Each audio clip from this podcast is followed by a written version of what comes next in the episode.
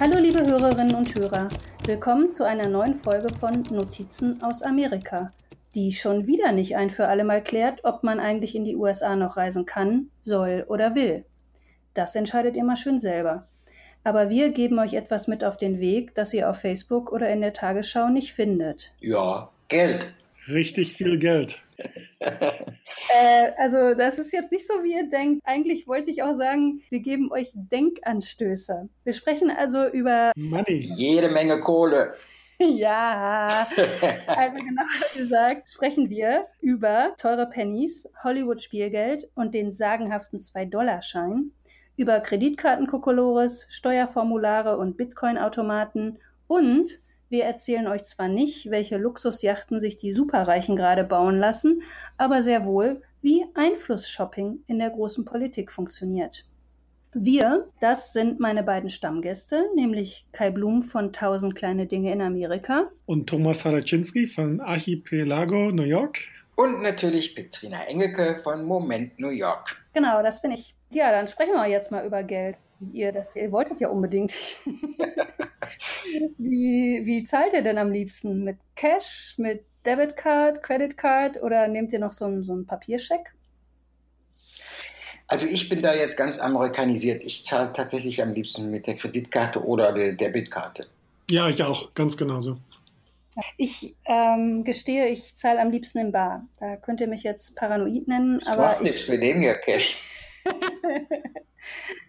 also, wenn ich zum Beispiel meine Fahrkarte kaufe, nicht bei dir, Thomas, ähm, sondern bei den New Yorker Verkehrsbetrieben, dann können die zwar nachhalten, wohin meine Fahrkarte später so überall hingefahren ist, aber sie können das nicht mit meinem Namen verbinden und auch nicht mit meinen Zahlungsdaten oder sowas. Und außerdem geht mir das Geld nicht ganz so leicht von der Hand, wenn ich es buchstäblich aus der Hand geben muss. Ich finde es aber komisch, dass in Reiseführern steht, man soll unbedingt eine Kreditkarte haben und umgekehrt vor allem, äh, dass in den USA man ja fast überhaupt nicht mehr mit Bargeld bezahlen würde. Ja, und dann stelle ich mir immer so vor, dass so jemand das beherzigt und dann steht der in New York und will sich so eine Pizzaslice kaufen äh, ja, viel Spaß, das mal mit einer Kreditkarte zu versuchen. Ist das eigentlich in Chicago auch so, Kai? Es ist eigentlich umgekehrt. Es gibt sogar schon ähm, so Cafés und Restaurants, die kein Bargeld mehr nehmen. Im Prinzip ist es mir noch nie vorgekommen, dass ich nicht mit einer Kreditkarte bezahlen konnte, egal wie klein der Betrag war. Hier in New York ist es mir neulich auch mal passiert, in so einem Teeladen, wo die dann so ein paar Dollar von mir haben wollten. Also ich glaube zwei Dollar irgendwas und mir dann erzählten, sie würden jetzt so ein Pilotprojekt machen und würden überhaupt gar kein Bargeld mehr nehmen, was auch ganz legal ist. Also Läden in den USA müssen kein Bargeld nehmen, wenn sie das nicht wollen. Und ja, das habe ich dann natürlich vergessen. Und als ich dann den Kreditkartenauszug gesehen habe, hatte ich schon fast das Telefon in der Hand, um einen Betrug zu melden, bis mir wieder einfiel, ähm, ja, dass ich so einen klitzekleinen Betrag tatsächlich mit meiner Kreditkarte bezahlt habe. Ich fürchte also, dass auch diese, diese Mini-Bezahl-Apps wie, wie Apple Pay und Android Pay, ich glaube, in Deutschland gibt es das nicht, aber hier ist das ja doch schon etwas verbreitet auch. Oder sowas wie Venmo und Zell. Also da muss ich mich wohl doch noch ganz schön dran gewöhnen. Nutzt ihr sowas? Also ich noch nicht. Ich auch nicht. Die einzige App, die ich zum Bezahlen manchmal benutze, ist die von Starbucks. Aber das ist dann auch schon alles. Kreditkarte hin oder her man braucht sie schon in den USA, gerade wenn man auch als Tourist unterwegs ist. Wenn man hier ein, Auto mieten will oder auch ein Hotel reservieren will, dann wird äh, in 99 Prozent aller Fälle eine Kreditkarte zwangsläufig notwendig sein. Also hier in New York kannst du auch sowas wie ein Citybike, also so ein Leihfahrrad nicht mit Bargeld ausleihen. Das geht überhaupt nicht. Bei so Sachen sind dann so Leute ausgeschlossen, so Bargeldfans wie ich. Ähm, aber ich kann ja zumindest meine Kreditkarte nehmen, wenn ich will komplett raus sind dann halt Leute, die keine Kreditkarte oder Bankkarte haben. Und wenn ich mir mal so anschaue, man sieht ja ständig, zumindest hier in New York, Werbung für Money Transfers oder Check Cashing, dann sind das wahrscheinlich mehr Leute, als man meint. Oder deren Werbung ist so aufdringlich. Hm. Ja, ich glaube, das möchte ich mal genauer wissen und deswegen ist es Zeit für einen Infoblog. Unbanked. Unterwegs in den USA sieht man Werbung für Pawn-Shops, das sind Pfandleiher, und für Check-Cashing-Centers. Bei ersteren bekommt man Bares gegen Wertgegenstände, bei letzteren kann man zum Beispiel den Scheck vom letzten Job einlösen. Der Oberbegriff dafür heißt Alternative Financial Systems und der führt genauso absichtlich in die Irre wie Alternative Facts. Denn diese Dienstleister verlangen hohe Zinsen plus Bearbeitungsgebühren, selbst dort, wo es, wie zum Beispiel im Bundesstaat New York, verboten ist, den Lohn des nächsten Monats mit einem vordatierten Scheck zu beleihen. Trotzdem haben solche Geschäfte Konjunktur, und das wundert manche. Die Stadt New York hat 2015 deshalb eine Studie in Auftrag gegeben, die ergab, mehr als jeder zehnte New Yorker hat kein Bankkonto. Landesweit trifft das auf rund 7,7 Prozent der Amerikaner zu. Sie nennen sie The Unbanked. Die Gründe dafür sind vielfältig. Manche machen es schlicht so wie die Kollegen oder die Nachbarn. Manche Einwanderer haben Angst davor, überprüft zu werden. Manche Leute haben von hohen Überziehungsgebühren gehört oder glauben, man müsse ein hohes Guthaben halten, damit ein Konto nicht aufgelöst wird. Dabei ist das Kokolores. 1994 hat der Bundesstaat New York allen Banken per Gesetz einen sogenannten Basic Banking Account vorgeschrieben. Sie müssen ein Konto anbieten, für dessen Eröffnung man maximal 25 Dollar einzahlen muss und das mit einem Guthaben von nur einem Cent offen bleibt. Außerdem dürfen die Gebühren höchstens 3 Dollar betragen und müssen acht Kontobewegungen inklusive und alle Einzahlungen gratis sein. Allerdings gehen die Banken damit nicht gerade hausieren. Manche verschweigen es sogar komplett, dass sie diese Art Konto haben. Das ist auch ein Grund dafür, warum es Leute ohne Bankkonto in den USA gibt. Außerdem braucht man ja Geld, das man aufs Konto legen kann. Einer Umfrage von Go Banking Rates von 2017 unter mehr als 8000 Amerikanern zufolge haben 39 Prozent nicht einen Dollar auf der hohen Kante. Weitere 18 Prozent gaben an, unter 1000 Dollar gespart zu haben. Insgesamt heißt das, dass mehr als die Hälfte der Amerikaner, nämlich 57 Prozent, weniger als 1000 Dollar für Notfälle hat. Für Deutschland zum Vergleich habe ich leider nur eine Statistik aus dem Jahr 2014 gefunden. Da hatten nur 16 Prozent weniger als 1000 Euro und ihr Anteil war in den vier Jahren davor von 26 Prozent sogar gesunken. Ja, als ich nach Amerika gezogen bin, hatte ich logischerweise erstmal auch überhaupt gar kein Bankkonto hier. Ich hatte eine Wohnung, bevor ich das Bankkonto hatte und musste eine Kaution bezahlen. Und da bin ich dann auch von Pontius zu Pilatus gelaufen, um irgendwelche Money Orders zu bekommen, mit denen ich dann da mal ein paar tausend Dollar hinlegen konnte. Mein erstes Telefon habe ich übrigens aus so einem Laden, wo man so vertragslose Telefone kaufen konnte und bar bezahlen konnte, eben auch aus diesem Grunde, weil ich kein Bankkonto Bankkonto hatte. Und das waren schon etwas schwindelige Gesellen, die da um mich rum waren. Aber irgendwann hatte ich dann mein Bankkonto und äh, habe dann auch mal eine Kreditkarte bekommen, aber erst sehr, sehr viel später. Dabei braucht man die hier ja nicht nur zum Bezahlen, sondern quasi auch für den guten Ruf. Wie erklären wir das denn jetzt? Ja, also ich meine, sagen wir mal, man braucht hier so ein sogenanntes gutes Credit Rating. Das geht halt einher mit seiner Bezahlmoral. Wer gerne richtig und zu vernünftigen Zeiten bezahlt, der wird als glaubwürdiger Kunde angesehen. Und das spiegelt sich wieder in diesem Credit Rating. Und deswegen haben Leute einfach auch Kreditkarten zahlen die pünktlich zurück und bauen damit eine Bezahlungsgeschichte auf, die deutlich macht, dass sie vertrauenswürdig sind. Und das Ganze wird halt über Credit Rating Büros registriert und dann hat man einen Score und wenn der hoch ist, dann ist man halt kreditwürdig und wenn er nicht so hoch ist, ist, dann ist man nicht so kreditwürdig. Ja, und, und für die Einwanderer stellt sich da ein Problem. Ähm, ohne Kreditvergangenheit, also ohne Credit History und Credit Score, kriegt man keine Kreditkarte. Und ohne Kreditkarte kann man sich keine Credit History aufbauen. So, ähm, was macht man dann? Ja, da gibt es da gibt's Wege drumherum. Ja, ja, die äh, wollte ich gerade sagen. Der beste Weg ist, sich eine Secured Credit Card zuzulegen, wo man zum Beispiel 500 Dollar hinterlegt als Sicherheit und dann der Kreditrahmen sich auch in diesem Bereich von 500 Dollar bewegt Und dann zeigt man halt, dass man pünktlich seine Kreditkarte abbezahlen kann. Man beginnt seine äh, Credit History damit aufzubauen und dann nach einer Weile bekommt man dann auch eine richtige Kreditkarte. Yay! und dann ist man, dann ist man Amerikaner.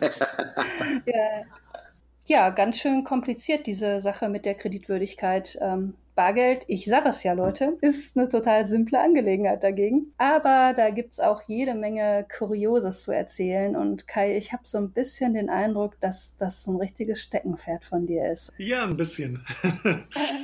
In deinem Blog zumindest hast du so eine ganze Latte von tollen Geschichten über Geld. Zum Beispiel hast du mal geguckt, wie viel dieses Klimpergeld, also die ganz kleinen Münzen, eigentlich wert sind. Ja, und das ist ganz interessant. Einige dieser Münzen kosten in der Herstellung mehr, als sie dann als Zahlungsmittel wert sind. Zum Beispiel der Cent kostet 1,5 Cent in der Herstellung. Und äh, der, der Nickel, also die 5 Cent Münze, kostet 6,3 Cent. Beim 10 Cent Stück, dem Dime, geht es dann schon wieder, der kostet nur 3 Cent und der Quarter, also äh, 25 Cent, kostet nur 7,6 Cent. Und dann die Dollarmünze, die man so gut wie gar nicht im Verkehr sieht, kostet 32 Cent in der Herstellung. Oh, diese Dollarmünzen, die finde ich total schön. Das sind so goldene Münzen. Und wenn ich mir dann mal wieder mit Bargeld meine Fahrkarte gekauft habe und kein Kleingeld dabei hatte und das nicht passte, dann rattert der Automat, als hätte ich an so einem Spielautomaten gewonnen und dann kriegt man goldene Münzen. Ich finde das super.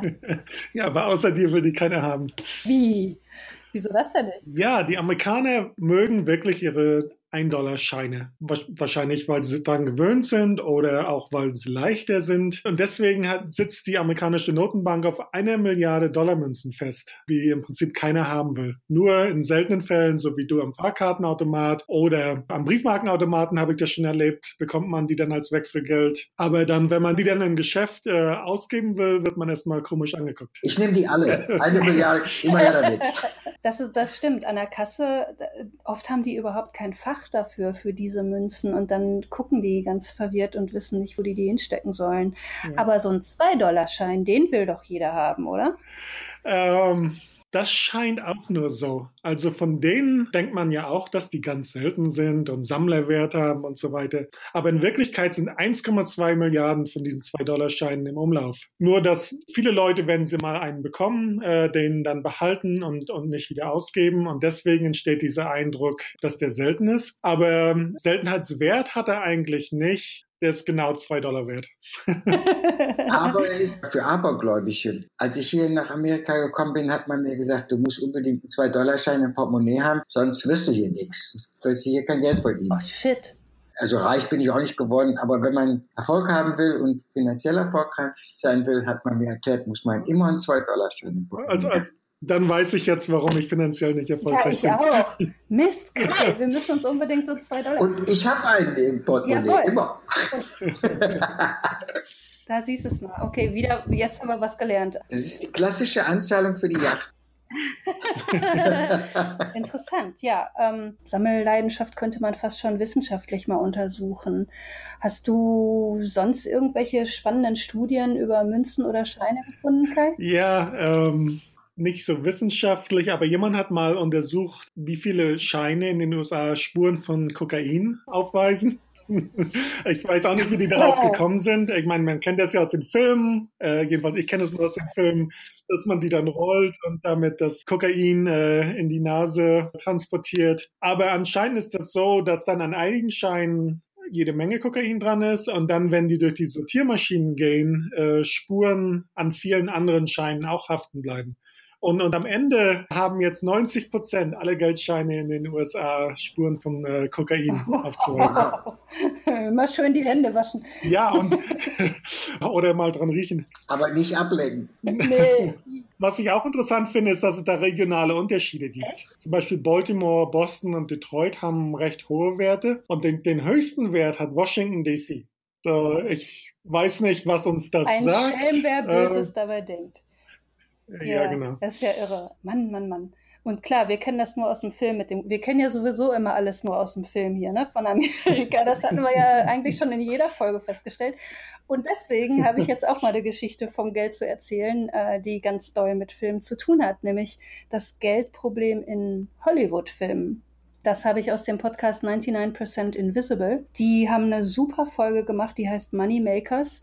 Und da erklären die erstmal, dass in der zweiten Hälfte des 19. Jahrhunderts in Amerika so viel Falschgeld im Umlauf war, dass die totale Probleme damit hatten und dann verboten haben, dass man Geld fotografiert. Das hatte dann zur Folge, dass als dann der Film, das bewegte Bild aufkam, dass sie da auch kein echtes Geld zeigen durften. Dann haben sie am Anfang irgendwelche mexikanischen Pesos genommen oder so.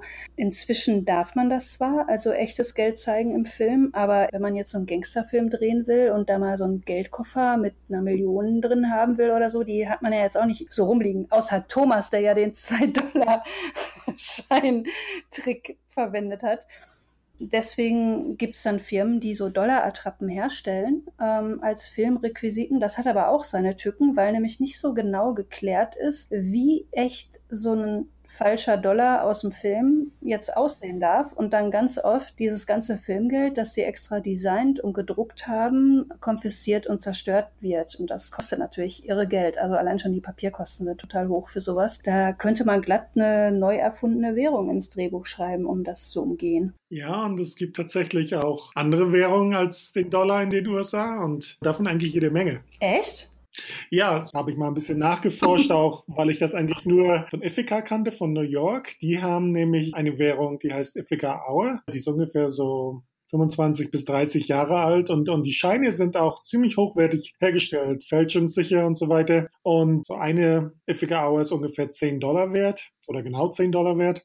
So, das ist ziemlich erfolgreich. Aber es gibt anscheinend mehrere Dutzend Städte in den USA, die ähm, auch ihre eigenen Währungen haben. Okay.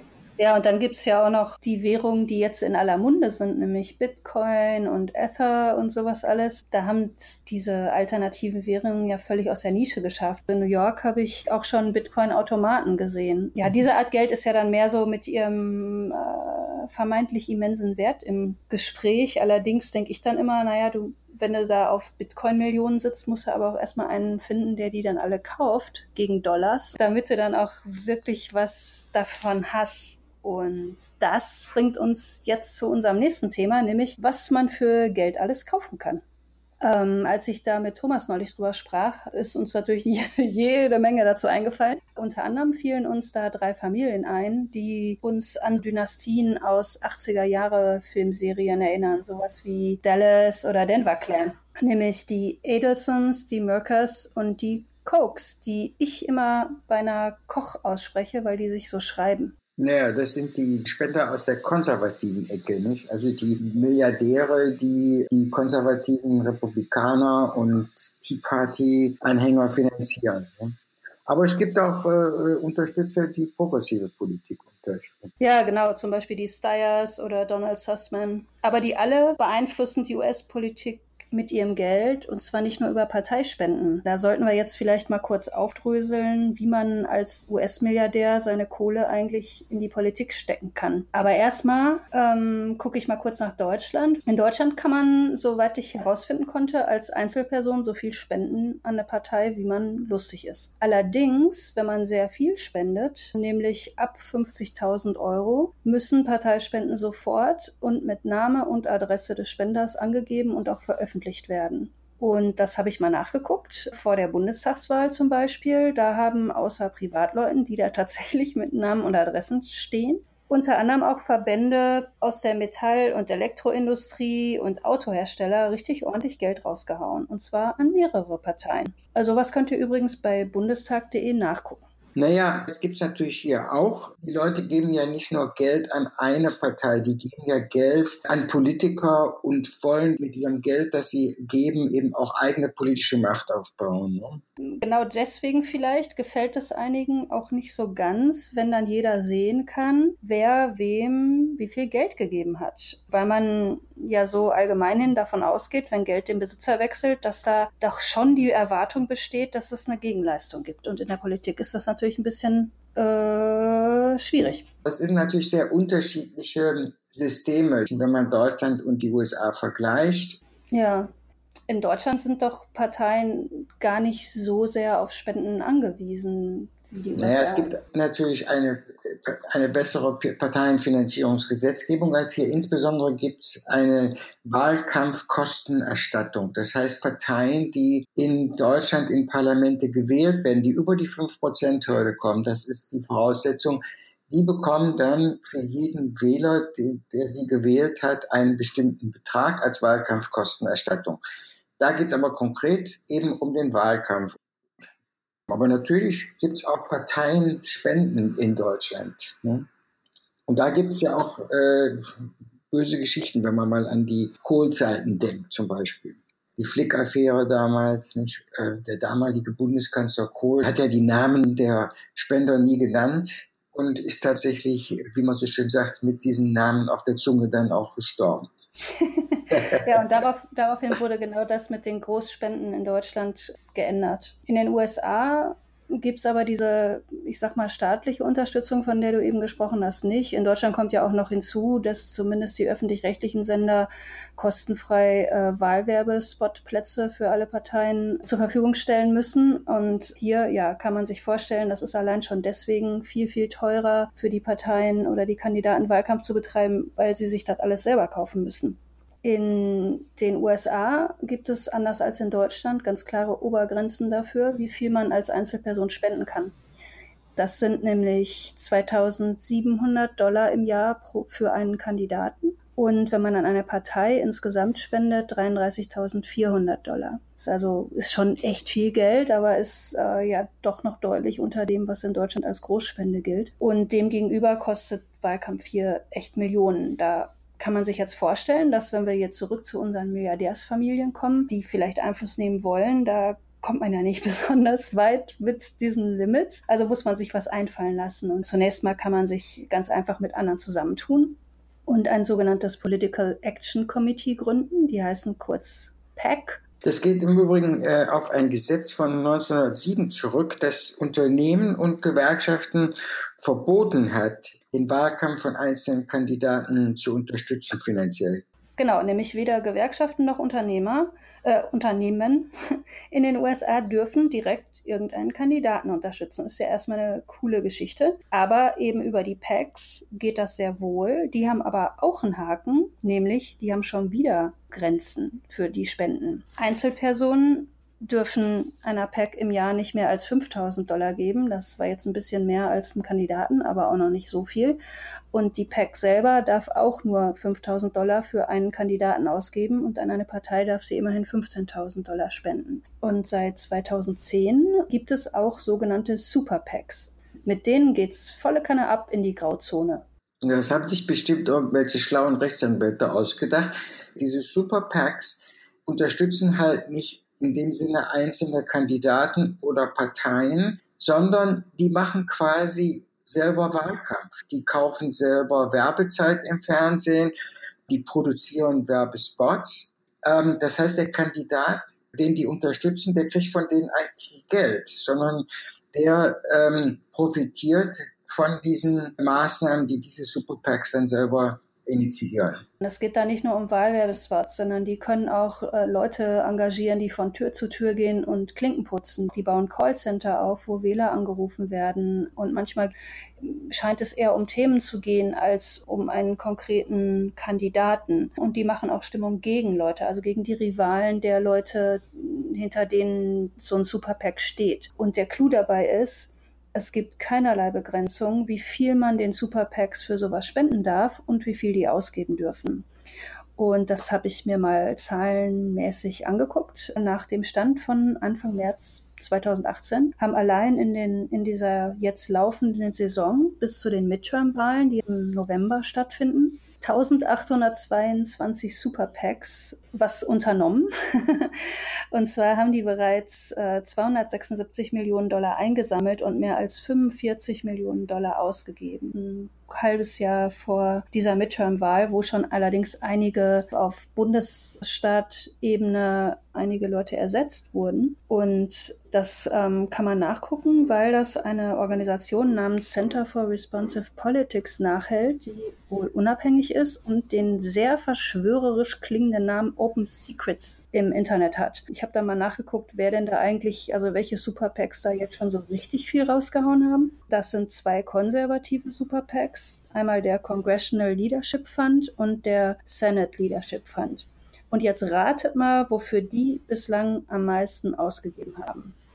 Für Kampagnen gegen Kandidaten, die ihnen nicht gefallen.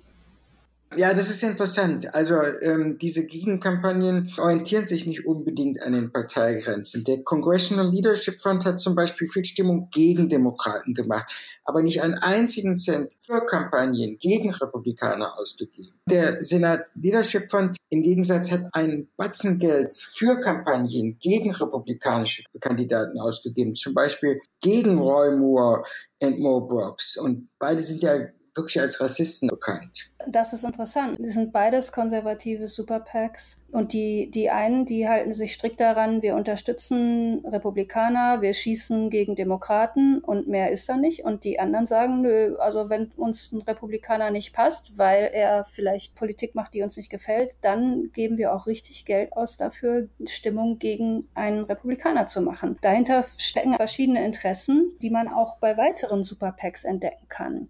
Und die dazugehörigen Machtkämpfe, die dann dahinter den Kulissen ablaufen, die kann man ganz prima an diesen drei Großspenderfamilien festmachen, die wir vorhin mal erwähnt hatten. Da kann man ganz grob jetzt mal sagen, für die Adelsons, das sind die größten Spender im Senate Leadership Fund, die sind die gemäßigten unter diesen drei, die wir uns da ausgesucht haben.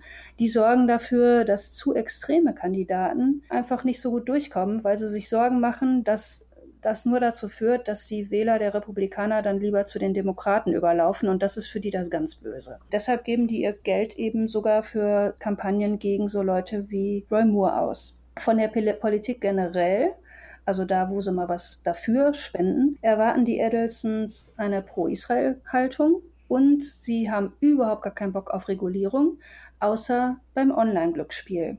Sheldon Edelson ist übrigens ein Casino-Mogul. Hm, ja, und die Koch-Brüder, die machen ihre Milliarden mit Öl, Chemie, Kunststoff und so weiter. Und ähm, ihr Ansatz beruht halt einfach drauf beim Netzwerk aus Thinktanks und Graswurzelbewegungen. Ja, bei den Koch-Brüdern da liegt das in der Familie. Der Opa, der hat auch schon in der Politik ordentlich mitgemischt. Die haben aber jetzt, glaube ich, einen moderneren Ansatz, als der Opa es noch hatte. Die spenden nicht mehr unbedingt so viel direkt an Kandidaten oder an Superpacks. Das machen sie zwar auch, aber deren großes Ding ist, dass sie ein ganzes Netzwerk aus libertären Thinktanks und Grazwurzelbewegungen aufgebaut haben. Die Tea Party zum Beispiel geht buchstäblich auf deren Konto. Mhm. Die finanzieren dann vor allen Dingen auch äh, seit Jahren Kampagnen, die Zweifel am Klimawandel sehen und am Big Government, also am großen starken Staat und vor allen Dingen natürlich Kampagnen, die Vorteile für Unternehmen bringen. Ja, vor allem für ihre eigenen. Ja, klar. Also die unterstützen zum Beispiel Kandidaten, die gegen Umweltschutz sind, die gegen Regulierung sind und die durchaus auch schon mal so eine Regierung umstürzen wollen, wenn es drauf ankommt. Ähm, mit so Extremen haben die weniger Probleme als die Edelsons zum Beispiel. Und deren prägnantester Kopf, den die unterstützen, ist Paul Ryan. Das ist das Vorzeige-Tea Party-Gesicht. Die haben aber auch äh, Leute in Trumps Kabinett untergebracht, obwohl Trump selbst ihnen erstmal jedenfalls überhaupt nicht gefiel. Ja. Die haben zum Beispiel nach der Wahl gegen den Muslim-Ban gesprochen und äh, sich für eine Justizreform ausgesprochen. Das zum Beispiel wäre für die Merkers wiederum ja überhaupt nichts. Robert Merker hat sein Vermögen als Hedgefondsmanager gemacht und man sagt, dass er und seine Familie sehr deutlich dazu beigetragen haben, Donald Trump ins Weiße Haus zu bringen. Die ganze Familie hat schon ab 2011 in Breitbart Media investiert und Merker und seine Frau Diane und seine Tochter Rebecca, die als die Ikone der Alt-Right-Bewegung gilt, die unterstützen ganz offen Radikale, die mit Rassismus hausieren gehen und sich der Demokratie, ich sag jetzt mal, nicht so sehr verpflichtet fühlen.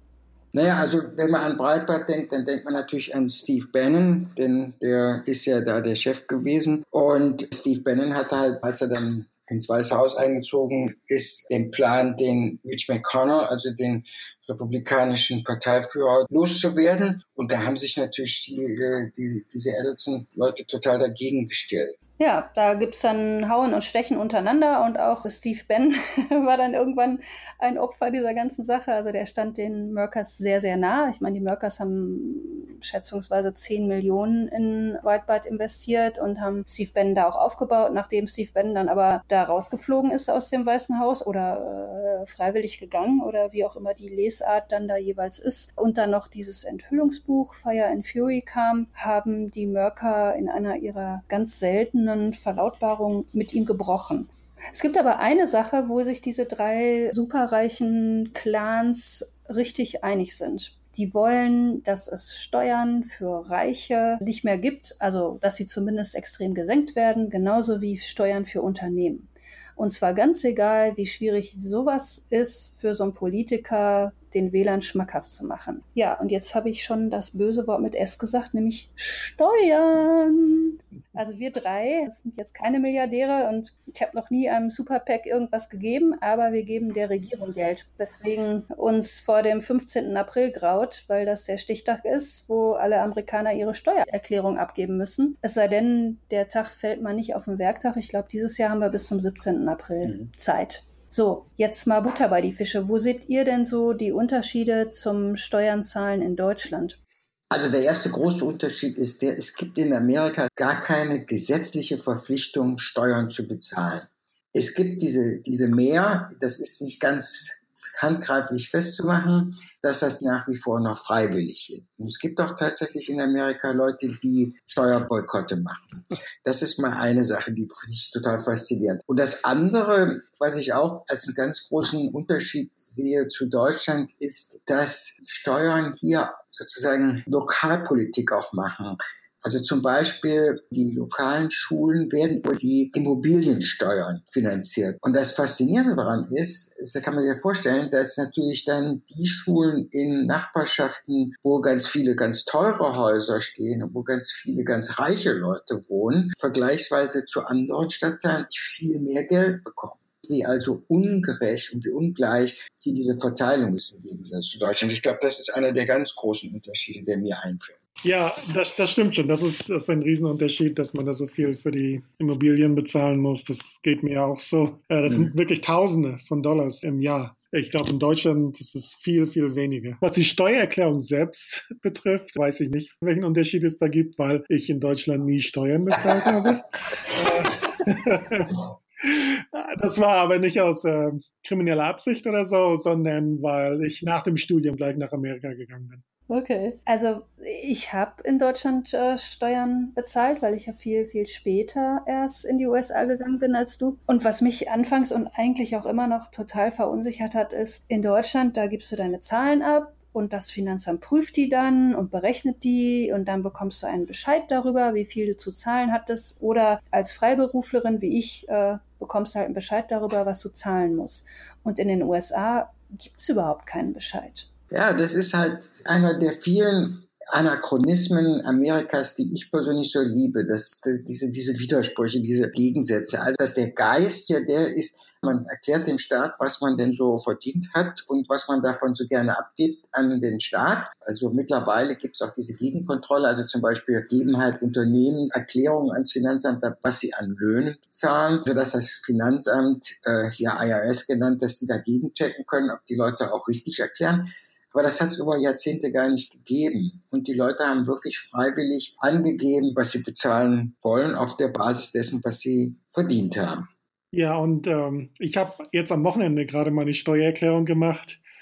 Und ähm, es ist wirklich ein qualvoller Vorgang, der sich über mehrere Stunden hinzieht, besonders wenn man noch äh, neben dem Hauptberuf als Freiberufler Einkommen hat, wenn man noch ein Haus hat und solche Sachen. Und ich habe mal irgendwo eine Umfrage gesehen, wo die Mehrheit der Amerikaner lieber zum Zahnarzt gehen würden, als ihre Steuererklärung ausfüllen äh, würden. Ja, es ist eine enge Wahl. ähm, ja, was man über diesen Schmerz, die Steuererklärung zu machen, ja fast vergisst, ist, dass wir gerade erst eine politische Debatte über Änderungen in unserem Steuersystem hatten. Äh, kommt mir irgendwie vor, als wenn das ewig gewesen wäre und nicht erst zwei Monate.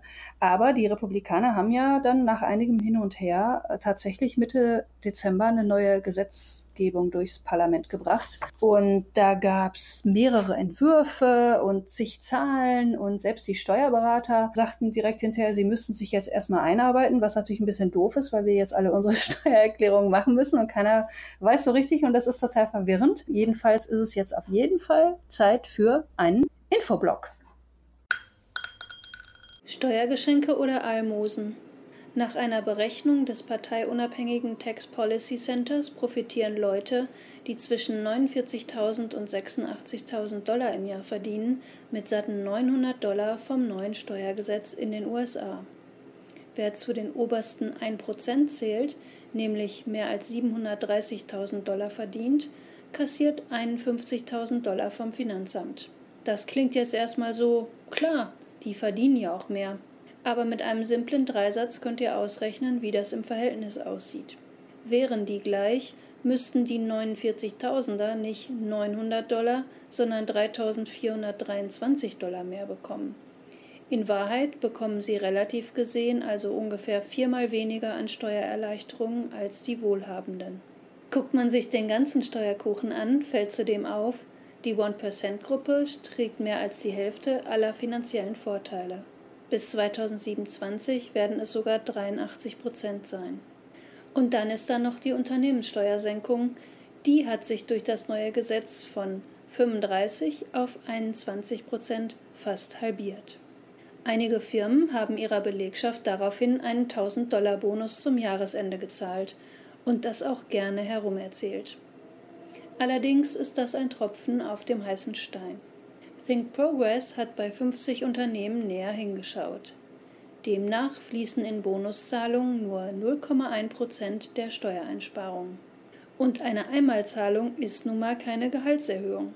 Auch in diesem schicken Satz lauert das Böse. Sorry, ich weiß, Infoblock. Also, erstens macht eine Firma eine Extrazahlung als Kosten bei der Steuerabrechnung geltend. Ende 2017 lohnt sich das, weil der Steuersatz auf den Unternehmensgewinn da noch 35 Prozent beträgt.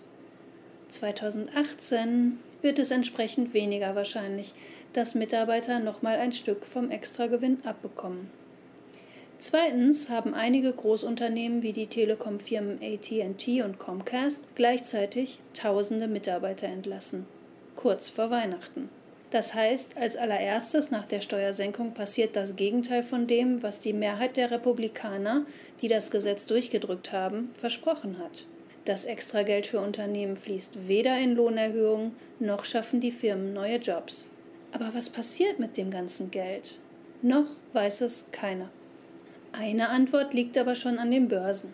Nach einer Umfrage unter den Chefs von 29 Konzernen wie Boeing und T-Mobile haben Mitte Dezember allein diese Firmen binnen zehn Tagen 70,2 Milliarden Dollar in Aktienrückkäufe gesteckt. Das heißt, bereits kurz vor der Verabschiedung der Unternehmenssteuersenkung haben viele Konzerne ihre eigenen Aktien zurückgekauft. Ein beliebtes Mittel, um deren Wert in die Höhe zu treiben. Davon profitieren Großinvestoren, Anleger und diejenigen Mitarbeiter, die mit Aktienpaketen bezahlt werden.